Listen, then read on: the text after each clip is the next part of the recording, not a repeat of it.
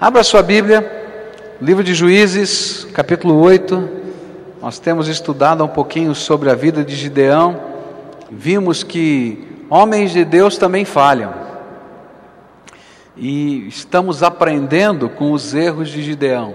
Eu queria colocar alguns sonhos para o futuro que nós precisamos colocar com prioridade, para que Deus possa nos ajudar a construí-los segundo a vontade dEle e tomar cuidado com algumas coisas que vão entrando no nosso coração e que, ainda que tenhamos a palavra certa, a posição teológica certa, a gente vai devagarinho se afastando do projeto que Deus tem. Juízes 8, versos 22 a 28 diz assim a palavra do Senhor: E então os homens de Israel disseram a Gideão: Domina sobre nós, assim tu, como teu filho e o filho de teu filho, porquanto nos livraste da mão de Midian.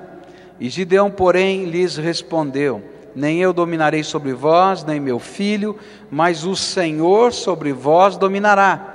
E disse-lhes mais Gideão: Uma petição vos farei, dá-me cada um de vós as arrecadas do despojo, porque os inimigos tinham arrecadas de ouro, porquanto eram ismaelitas.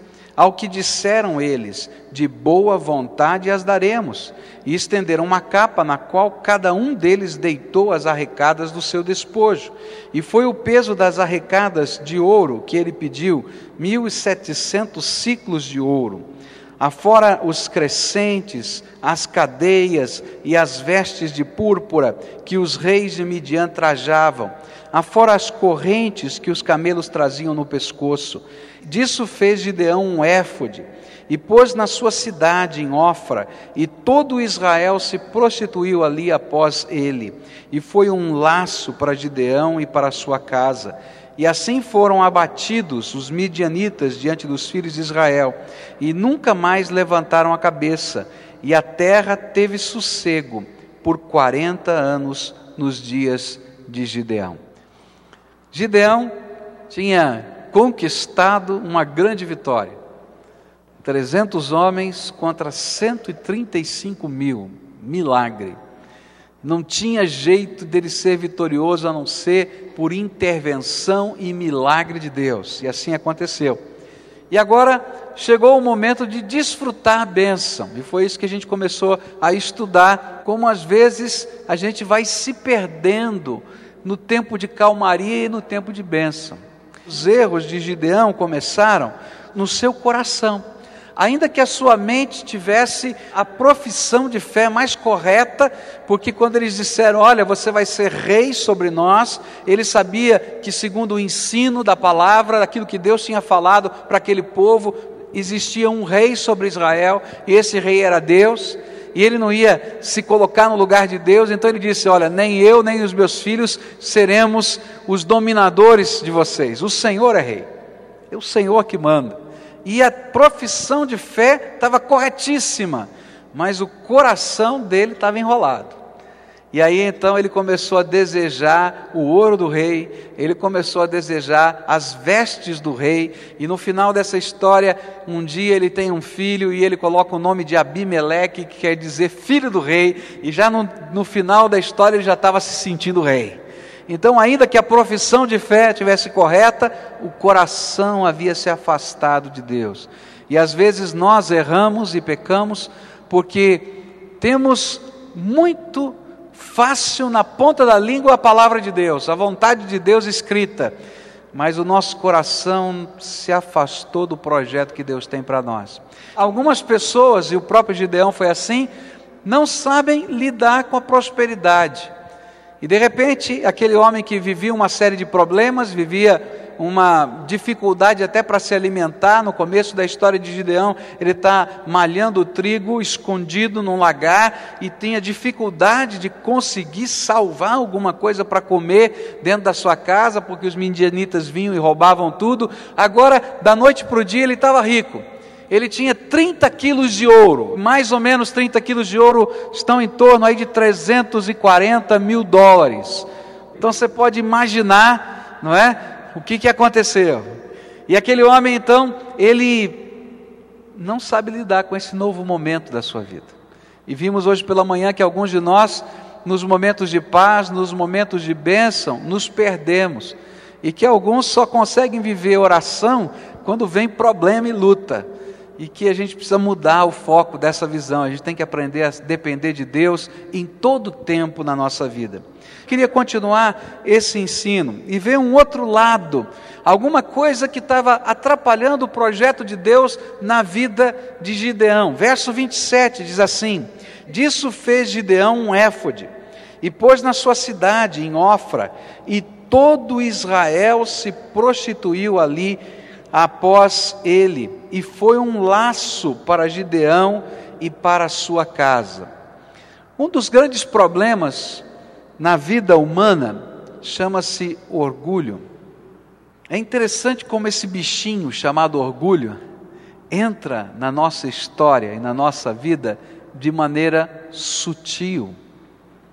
E como o orgulho que entra dentro do nosso coração, na nossa história, na nossa vida, ele vai devagarinho nos afastando da dependência de Deus. Gideão pegou aquele ouro e fez uma estola sacerdotal. Algo tão imponente, algo tão bonito, que todo o povo viajava para ver a estola sacerdotal de Gideão. O negócio começou a ficar tão sério, mas tão sério, que depois de algum tempo, Gideão passou a ser visto como o homem do oráculo. E depois de mais algum tempo, não era o homem do oráculo, mas a estola sacerdotal colocada naquele lugar virou o lugar da adoração. E Gideão aceitou aquilo, ainda que ele conhecesse a palavra de Deus, que só a Deus a gente adora. E a gente fica perguntando por quê? Porque de alguma maneira o povo ia até a sua propriedade, ia até a sua casa, e o povo o venerava, o povo considerava além da conta, e isso encheu o coração de Gideão. E aí ele começou a ficar orgulhoso dos seus feitos que na verdade não eram dele, mas sim de Deus. Não fora ele que tinha vencido 135 mil homens, Deus tinha vencido por ele, porque ele não queria entrar naquela guerra. E quando ele tinha 30 mil, ele já estava com medo. Quando ele tinha 10 mil, ele estava com medo. Ainda com 300, você pode imaginar o medo que ele estava. A vitória foi do Senhor. E esse orgulho fica refletido naquela estola que ele construiu para ele mesmo orgulho vaidoso que ficou evidente na formação de um grande harém, como se ele fosse o poderoso daquela região. Versos 29 e 30 dizem assim: E então foi Jerubaal, filho de Joás, e habitou em sua casa. E Gideão teve setenta filhos que procederam da sua coxa, porque tinha muitas mulheres. E ele lá começou a entender que podia desfrutar de tudo isso porque ele era muito bom, porque ele era muito importante, porque ele era muito especial. Orgulho na maneira como ele dá um nome ao seu filho. Meu pai é rei, Abimeleque. Como o orgulho entra dentro da nossa história? E às vezes a gente não percebe que é orgulhoso. É muito fácil a gente ser competente em alguma área da vida, especialmente se você recebeu uma graça, um dom de Deus e que Deus o usa naquele dom. E de repente a gente começa a gostar do que a gente faz, e a gente gosta muito do que a gente faz, e de repente a gente começa a pensar assim: sabe de uma coisa, eu sei um pouquinho mais do que esse que está aqui do meu lado, né? e talvez até saiba, não é? E de repente a gente começa a, como se diz na linguagem do adolescente, a se achar, né? Eu sou que sou. e como isso entra naturalmente dentro da nossa vida. Só que a gente se esquece que o orgulho foi aquilo que fez com que um anjo de Deus caísse. Há um livro muito interessante chamado A Síndrome de Lúcifer que fala sobre o orgulho. E nesse livro ele fala a respeito de Satanás, como ele caiu do céu, porque ele se achava o anjo mais poderoso, e de fato Deus havia dado a ele poder, ele se achava o anjo mais bonito, e a Bíblia diz que ele era muito bonito, e assim vai. E o que vai acontecer é que ele se opõe a Deus por causa do seu orgulho. E naquele livro ele vai mostrando para a gente quantas vezes a síndrome de Lúcifer entra na nossa vida através das, dos dons mais fortes que Deus tem nos dado. Estava lendo outro dia um outro livro que falava da história, do testemunho de um grande pregador dos Estados Unidos que teve a sua vida moral abalada. Ele teve um problema muito sério na sua vida moral, houve um descrédito muito grande por causa disso no seu ministério. E ele, depois que ele se restaura e se restaura com a sua família, ele escreve um livro. E ele tenta analisar o que aconteceu no coração dele. E é muito interessante aquele livro, porque ele vai dizer: o meu pecado começou quando eu comecei a achar que eu era o melhor pregador da América. E na verdade, eu só era um servo de Deus. E eu comecei a deixar entrar o orgulho no meu coração, e o meu coração se afastou do Senhor. Gideão, ele perdeu aquilo que Deus tinha para derramar ainda de melhor sobre a sua família, porque ele começou a se envaidecer de si mesmo. Ele tem 70 filhos, e desses 70 filhos, só dois vão ficar vivos na história. 68 deles serão mortos, assassinados por um dos seus irmãos. A Bíblia vai dizer que o futuro daquela família é um futuro terrível. E eu quero dizer para você que às vezes o futuro da nossa família vem com coisas ruins, porque nós não entendemos ou não percebemos as coisas que vão entrando dentro do nosso coração. E essas coisas são destrutivas. E essas coisas se transformam em armadilhas e laços na nossa vida essa vaidade que a gente vai assumindo e que se transparece na maneira que a gente quer se apresentar diante dos homens, das pessoas, da maneira como a gente se porta, da maneira como a gente trata as pessoas que estão abaixo da gente. É muito fácil você tratar muito bem quem está acima de você, mas é muito fácil você tratar muito mal quem está abaixo de você. E às vezes essas coisas estão misturadas dentro do nosso coração e a gente nem vai percebendo e são verdadeiras armadilhas. Quando eu olho para a Bíblia, eu descubro, por exemplo, na história de Nabucodonosor, algo tremendo. A Bíblia nos diz que esse homem constrói uma cidade chamada cidade de Babilônia, não é? constrói os jardins da Babilônia, que eram uma das sete maravilhas do mundo antigo, e ele está um dia olhando a construção dos jardins da Babilônia, e ele diz: Como eu sou poderoso, como eu sou, olha, eu sou o todo-poderoso da terra. E aí então Deus fala para ele: Olha, você vai andar de quatro, vai comer grama, que nem um boi, para aprender a saber e honrar o Deus vivo, o único, o único que existe e que é dono de todas as coisas e pode fazer as coisas. E aí, durante um período da sua vida, ele fica louco e vai andando de quatro sobre a terra, até que um dia volta-lhe a consciência, ele glorifica o nome do Senhor. Quando nós vivemos o orgulho, Deus tem que quebrar o nosso orgulho. E quando o orgulho entra no nosso coração, Deus, na sua bondade, ele arrebenta o nosso orgulho.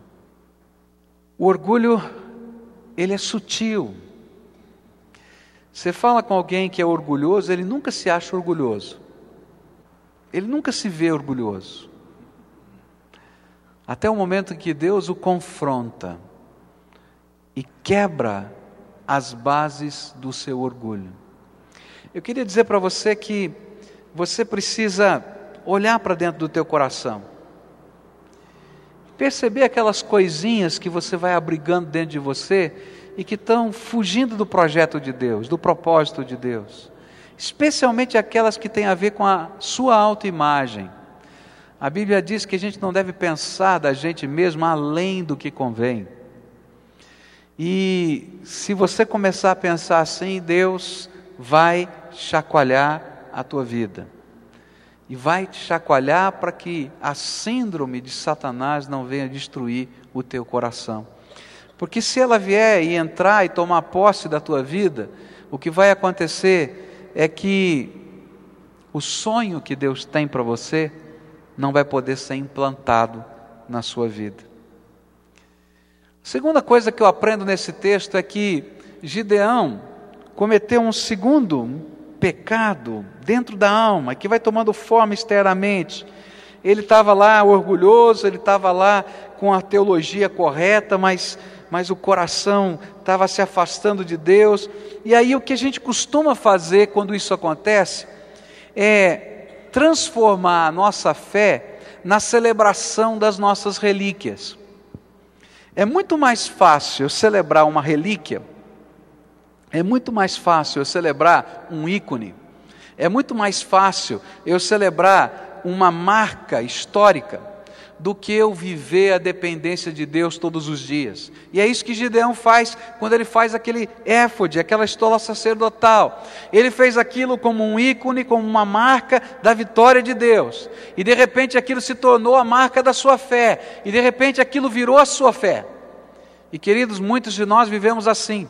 Alguns nasceram dentro do Evangelho, alguns foram criados dentro da igreja, alguns têm alguns costumes religiosos interessantes, eles vêm à igreja domingo de manhã, domingo de noite, entregam o seu dízimo, mas o coração não está mais com o Senhor. E então a gente celebra as tradições da nossa fé. Só isso. E acha que está tudo bem. Eu pego aquela minha tradição, aquele meu costume, aquele meu dia a dia, não é? E na verdade, o mundo está cheio de cristãos que os estudiosos hoje identificam como, como, cristãos nominais. Quem são os cristãos nominais? Aqueles que celebram as relíquias da sua tradição e da sua fé, mas que não vivem a intensidade dessa fé todos os dias no seu coração. Essa fé que transforma, essa fé que afeta a vida, essa fé que modifica o nosso dia a dia que tem efeitos práticos. E aí a gente vive celebrando. E aí você vai encontrar uns negócios diferentes, né? A gente estava trabalhando um tempo aí na colônia penal aqui de Curitiba e a gente encontrou alguns presos lá muito interessantes, né? Obreiros de igrejas evangélicas, presbíteros de igrejas evangélicas, a gente começa a dizer assim, como é que pode um negócio desse, né? Como é que pode um negócio desse? De repente, num dado momento da vida, gente que está lá, está lá todo dia, mas simplesmente a sua fé não tem mais sentido prático na sua vida, e os seus negócios não têm nada mais a ver com a sua fé, eles separam, ó, vida religiosa aqui na igreja e vida profissional. E Deus diz: espera aí, não dá, só tem uma vida que você vive. Você tem que ser o mesmo diante de Deus, o mesmo diante da sua esposa, o mesmo diante dos seus filhos, o mesmo diante dos seus negócios, o mesmo diante dos seus vizinhos. Se você for duas pessoas diferentes em qualquer um desses lugares, eu quero dizer que tem alguma coisa errada com a sua fé. Não adianta nada a gente ter algumas tradições muito arraigadas no nosso coração, se a gente não deixar Jesus ser o dono das nossas tradições. Senão, isso vai se tornar um laço na nossa vida. Sabe por que laço? Porque nós nos conformamos com a relíquia e perdemos a essência da graça de Deus. Nós nos sentimos supridos com a relíquia e nos afastamos da graça de Deus. Nós já cumprimos o nosso dever entre aspas, se é que existe algum dever, porque a gente adora a Deus, porque amamos a Jesus sobre todas as coisas. E tá bom. Eu me lembro uma vez que um senhor estava começando a frequentar a igreja, ele estava passando por um processo de conversão, e ele chegou para mim e disse assim: Pastor, eu não entendo muito bem como é que funciona a igreja batista, o senhor podia me dizer qual é a minha obrigação religiosa? E eu levei um susto com essa pergunta. Você já pensou? Chegar para mim e dizer assim: qual é, qual é, a minha obrigação religiosa? Eu tenho que vir. Mas ele falou assim: dá para você explicar para mim o que você quer dizer com isso? Ele falou assim: não, olha, eu tenho que vir domingo de manhã, domingo de noite no culto, o domingo de manhã de noite. É, é, eu tenho que fazer o quê? Me explica como é que funciona esse negócio. E eu me lembro que eu falei para ele: Olha, querido, você é um adorador. Faz aquilo que o teu coração tem prazer, porque se você não tiver prazer na presença de Deus, não tem obrigação que seja bendita aos olhos de Deus. Não é por obrigação que nós adoramos a Deus, nós adoramos a Deus porque em espírito e em verdade nós o amamos, porque nós entendemos que Ele nos resgatou com o poder do Seu sangue precioso, porque fomos lavados, porque temos sido transformados todos os dias.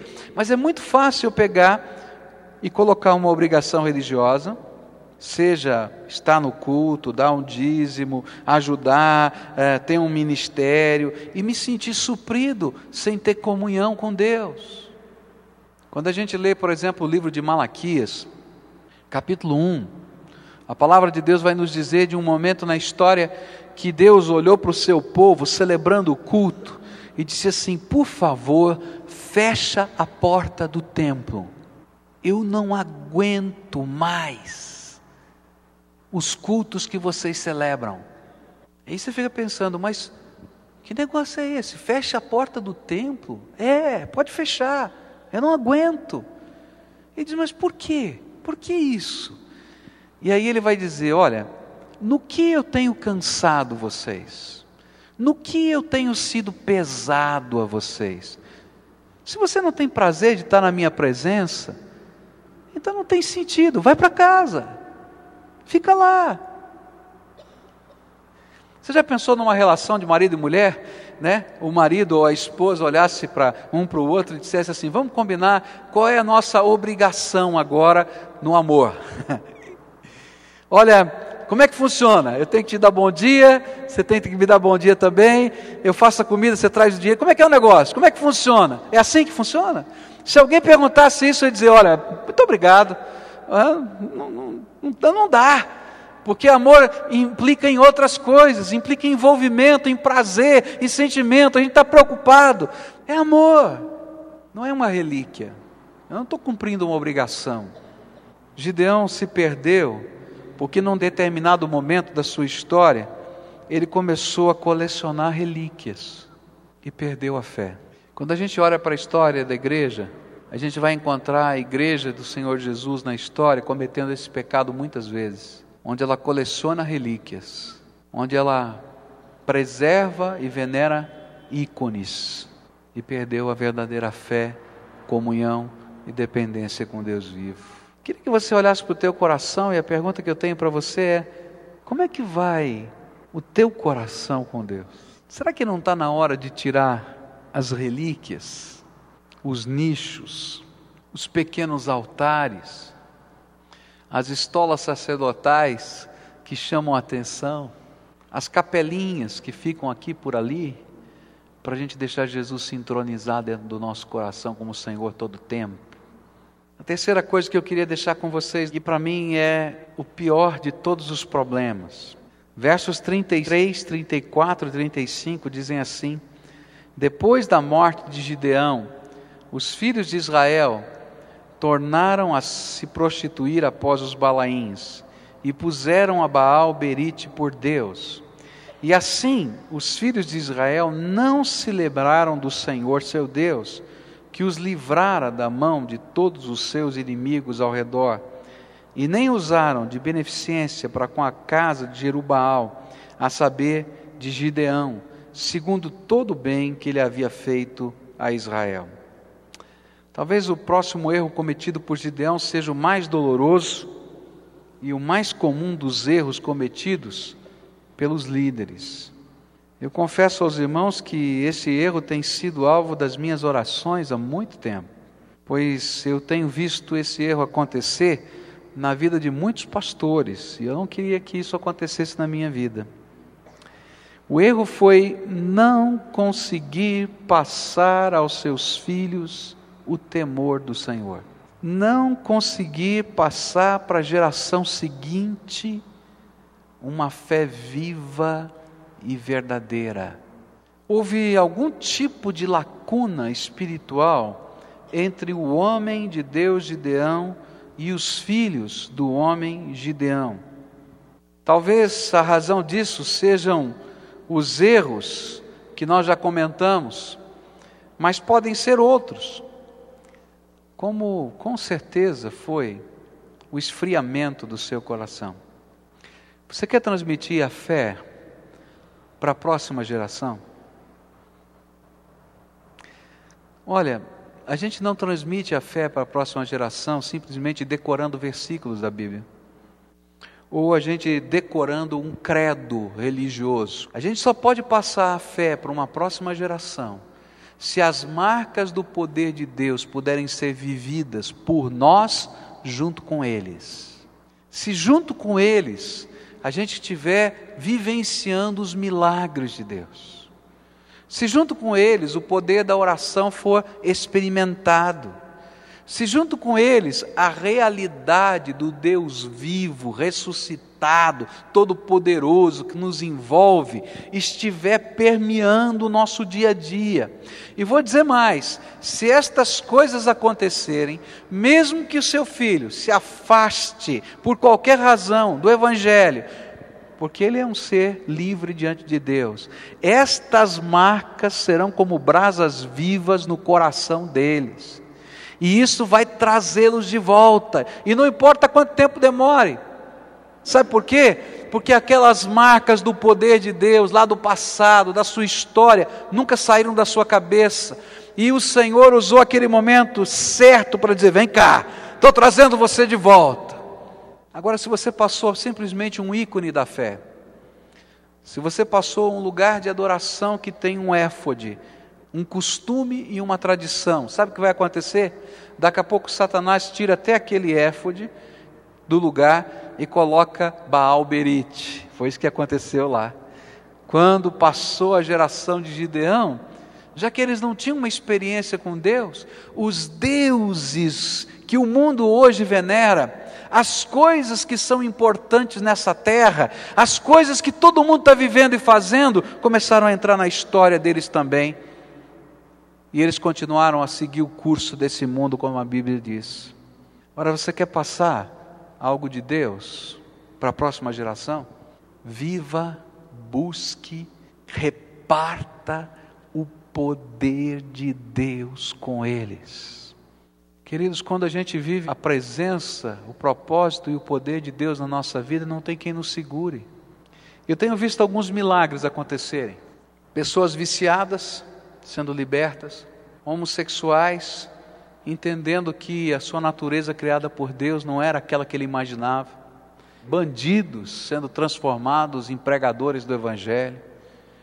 Mas eu não encontrei nenhuma pessoa dessa, transformada desse jeito, por um credo, eu não encontrei nenhuma pessoa dessa transformada desse jeito por uma relíquia, por um costume religioso, por uma tradição religiosa. Eu só encontro pessoas transformadas pelo poder de Jesus. Gente que vive aí uma experiência viva com Cristo, com o Deus vivo, com o Deus que responde às orações, com o Deus que mexe na nossa história, com o Deus que intervém, com o Deus que faz milagres, com o Deus que faz o impossível acontecer no nosso dia a dia. E à medida que essas marcas de Deus vão sendo experimentadas, testificadas, e vivida juntos, isso se torna um lastro, que a tempo, em algum momento, de alguma maneira, vai render fruto. E o fruto é arrependimento e fé. Queria dizer para você, invista nisso. Invista em buscar as coisas tremendas de Deus. Se tem um modelo de busca espiritual, que os seus filhos devem conhecer e devem imitar, deve ser você. E se você for esse modelo, pode ter certeza que de alguma maneira Deus vai usar seu tempo, esse referencial, para que uma busca do poder, da misericórdia e da graça de Deus venha mesmo nos tempos de rebeldia. Mesmo nos tempos de rebeldia. Porque Deus é bom e essa semente é poderosa. Agora, se você só está transmitindo um credo, querido, e se você só vive do praticar uma liturgia religiosa, então quero dizer para você que a próxima geração não vai ter nem isso. Porque o que impacta a nossa vida é a presença, o propósito e o poder de Deus. Gideão perdeu aquela geração seguinte, porque os seus valores foram pouco a pouco se transformando em desvalores, não eram tão importantes assim. Eles eram ditos importantes, mas na prática, e as coisas foram se perdendo no tempo. Alguns de nós perdemos a próxima geração porque vacinamos os nossos filhos com as nossas críticas e com as nossas amarguras. E nós perdemos o foco do Deus que age no meio de todas as circunstâncias da nossa vida. Eu queria terminar essa mensagem dizendo para você: faz uma avaliação do teu coração. O altar de Deus não pode estar num lugar, nem ser transferido a uma coisa como o éfode sacerdotal. Ele tem que estar aqui dentro do nosso coração, da nossa alma. E aqui dentro do coração e da nossa alma, a graça, a misericórdia, o poder de Deus tem que ser revelados. E isso tem que ser uma experiência minha e da minha casa. Eu gosto de Josué, no final da sua história de vida.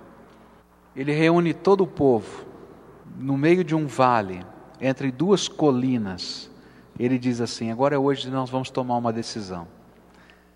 Eu estou velho, eu vou morrer, não posso ser o líder de vocês por muito tempo mais. Mas eu quero dizer para vocês o que eu vivi. E ele começa a contar a história dos milagres de Deus na vida dele. E ele diz: Olha, hoje vocês têm que decidir a quem vocês vão seguir. Se vocês vão seguir a Deus, esse Deus vivo, que fez todos esses milagres na nossa história, então vocês vão para esse monte aqui desse lado.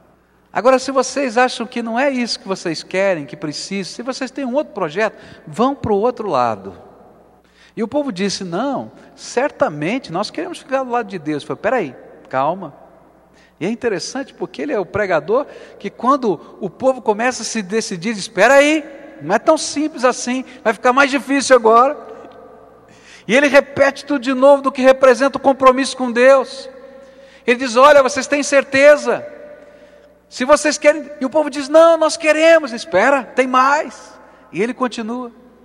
E quando chega no final, antes do povo subir a qualquer montanha, ele diz assim: Olha, mas não importa qual seja a decisão que vocês venham a tomar, eu e minha casa serviremos ao Senhor. Não importa qual seja a decisão que vocês venham a tomar, porque eu e minha casa serviremos ao Senhor. Eu não posso.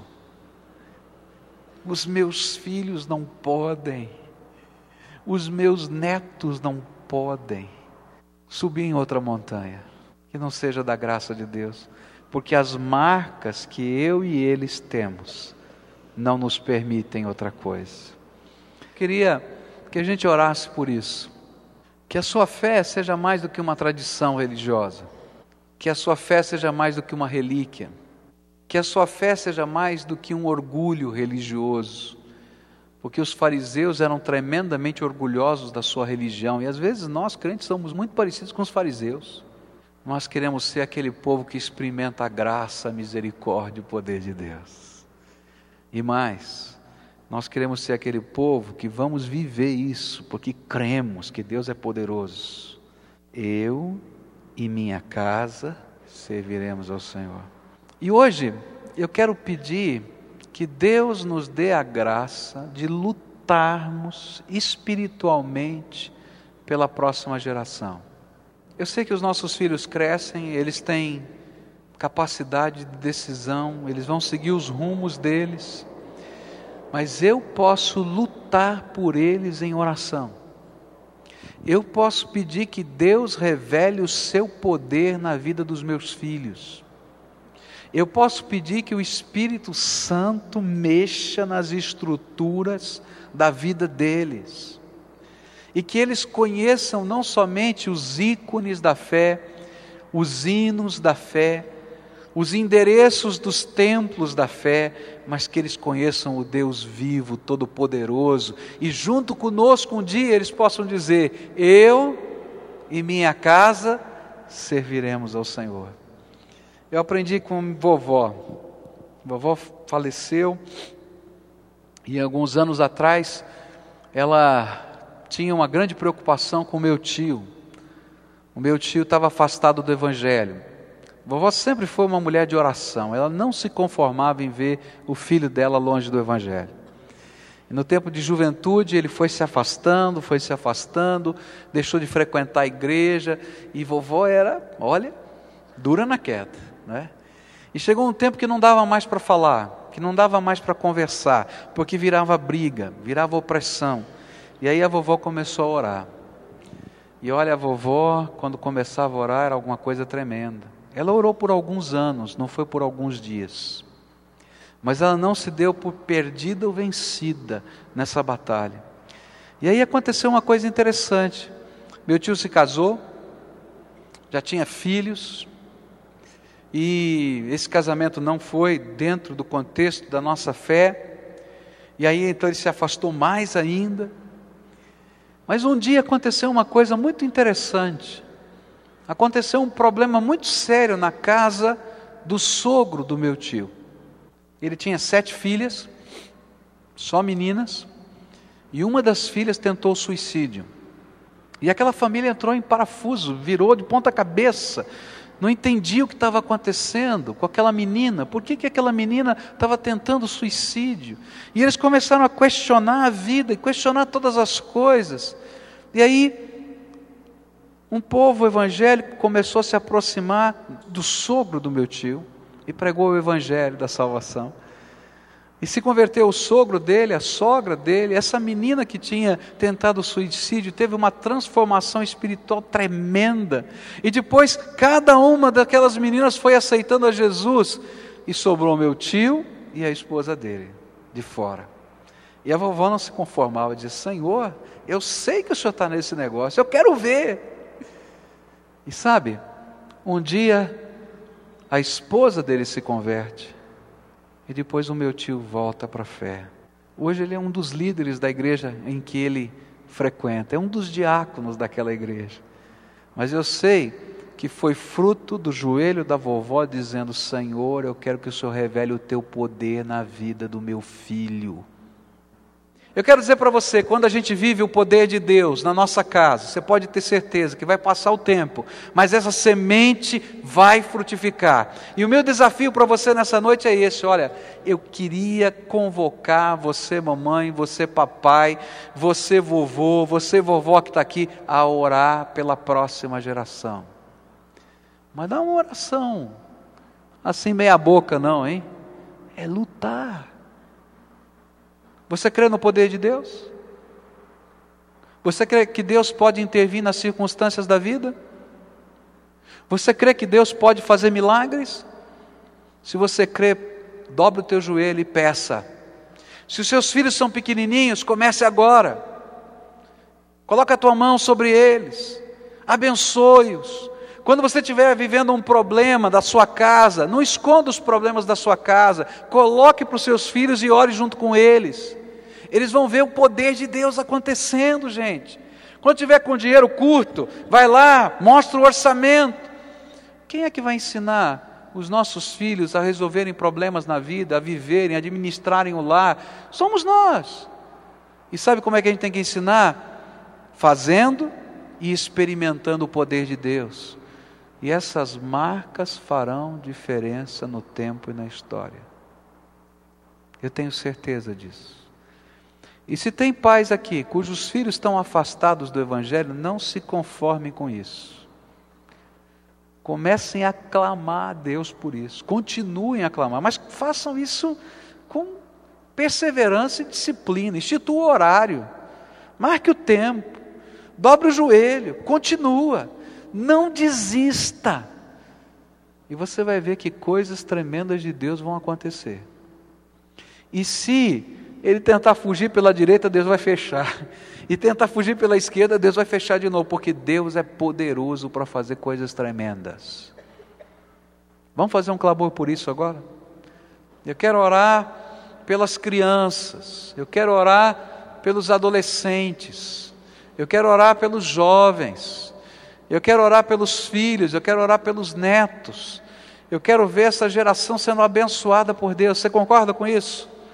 Concorda? Vamos orar por isso agora. Pai querido, nós estamos aqui como uma família. E o nosso coração está apertado. Porque nós tememos pelos nossos filhos, Senhor. Nós tememos.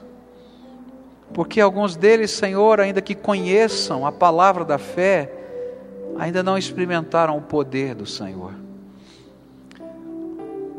Alguns de nós, Senhor, temos feito o nosso melhor.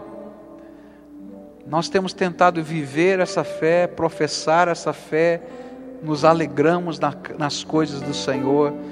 Mas se há uma tristeza no nosso coração, é vê-los fora da tua vontade, fora do teu projeto. E eu quero te pedir, Senhor, que o Senhor aceite o clamor da tua igreja agora. Nós queremos orar pelos nossos filhos, Senhor, onde quer que eles estejam agora, que eles sejam visitados pelo poder do Senhor. Que toda forma de venda de Satanás colocada sobre os seus olhos, para que não percebam a grandeza da tua glória, caia por terra em nome de Jesus. Que toda armadilha e laço em que eles têm tropeçado, que o Senhor coloque o teu dedo poderoso. Ó oh, Pai, nós queremos vê-los resgatados. Nós queremos ver, Senhor, os nossos filhos, os nossos netos, os nossos bisnetos, aqueles que vierem das nossas gerações futuras, no Senhor e para a glória do Senhor, até que Jesus venha. Agora, Pai, isso é alguma coisa muito maior do que nós. Eu posso, Senhor, cuidar de que os ícones não estejam apenas como lugar da adoração, que o orgulho seja trabalhado na minha alma. Eu posso cuidar de algumas coisas, Senhor, mas a, o derramar do poder do Senhor sobre eles só o Senhor pode dar. E eu quero te pedir agora, em nome de Jesus, abre as janelas do céu e derrama do teu poder. Eu não sei quais serão os métodos, mas uma coisa eu sei. Ó oh, Pai, eu vou me colocar na brecha. Eu vou, Senhor, como um atalaia, me colocar naquele muro e não vou deixar o Senhor se esquecer das promessas que o Senhor fez para nós. E eu vou te dizer, Senhor Jesus, visita a geração futura. E que haja uma bênção, Senhor, maior que prosperidade, maior que inteligência, maior que saúde, ainda que todas essas nós queiramos pelos nossos filhos, mas que haja a bênção da tua graça sobre eles, e que eles sejam, Senhor, marcados pelo poder do Senhor, e que a alegria do Senhor esteja neles, e que o louvor do Senhor esteja nos seus lábios, e que a nossa casa seja do Senhor, e que nós possamos, Senhor, com alegria dizer um dia, como Josué disse: não importa o que os outros vão decidir, mas eu e a minha casa servimos ao Senhor. Escuta, Deus, a nossa oração. E onde quer que eles estejam, abençoa-os com a tua graça. Por favor, abençoa-os. Começa, Senhor, com essa manifestação do teu poder na minha vida, na vida dos meus irmãos que estão orando aqui. E que nós possamos ser o testemunho vivo de que o teu poder se manifesta na nossa fraqueza. Escuta, Deus, o nosso clamor e abençoa a nossa casa. É aquilo que oramos, no precioso nome de Jesus. Amém.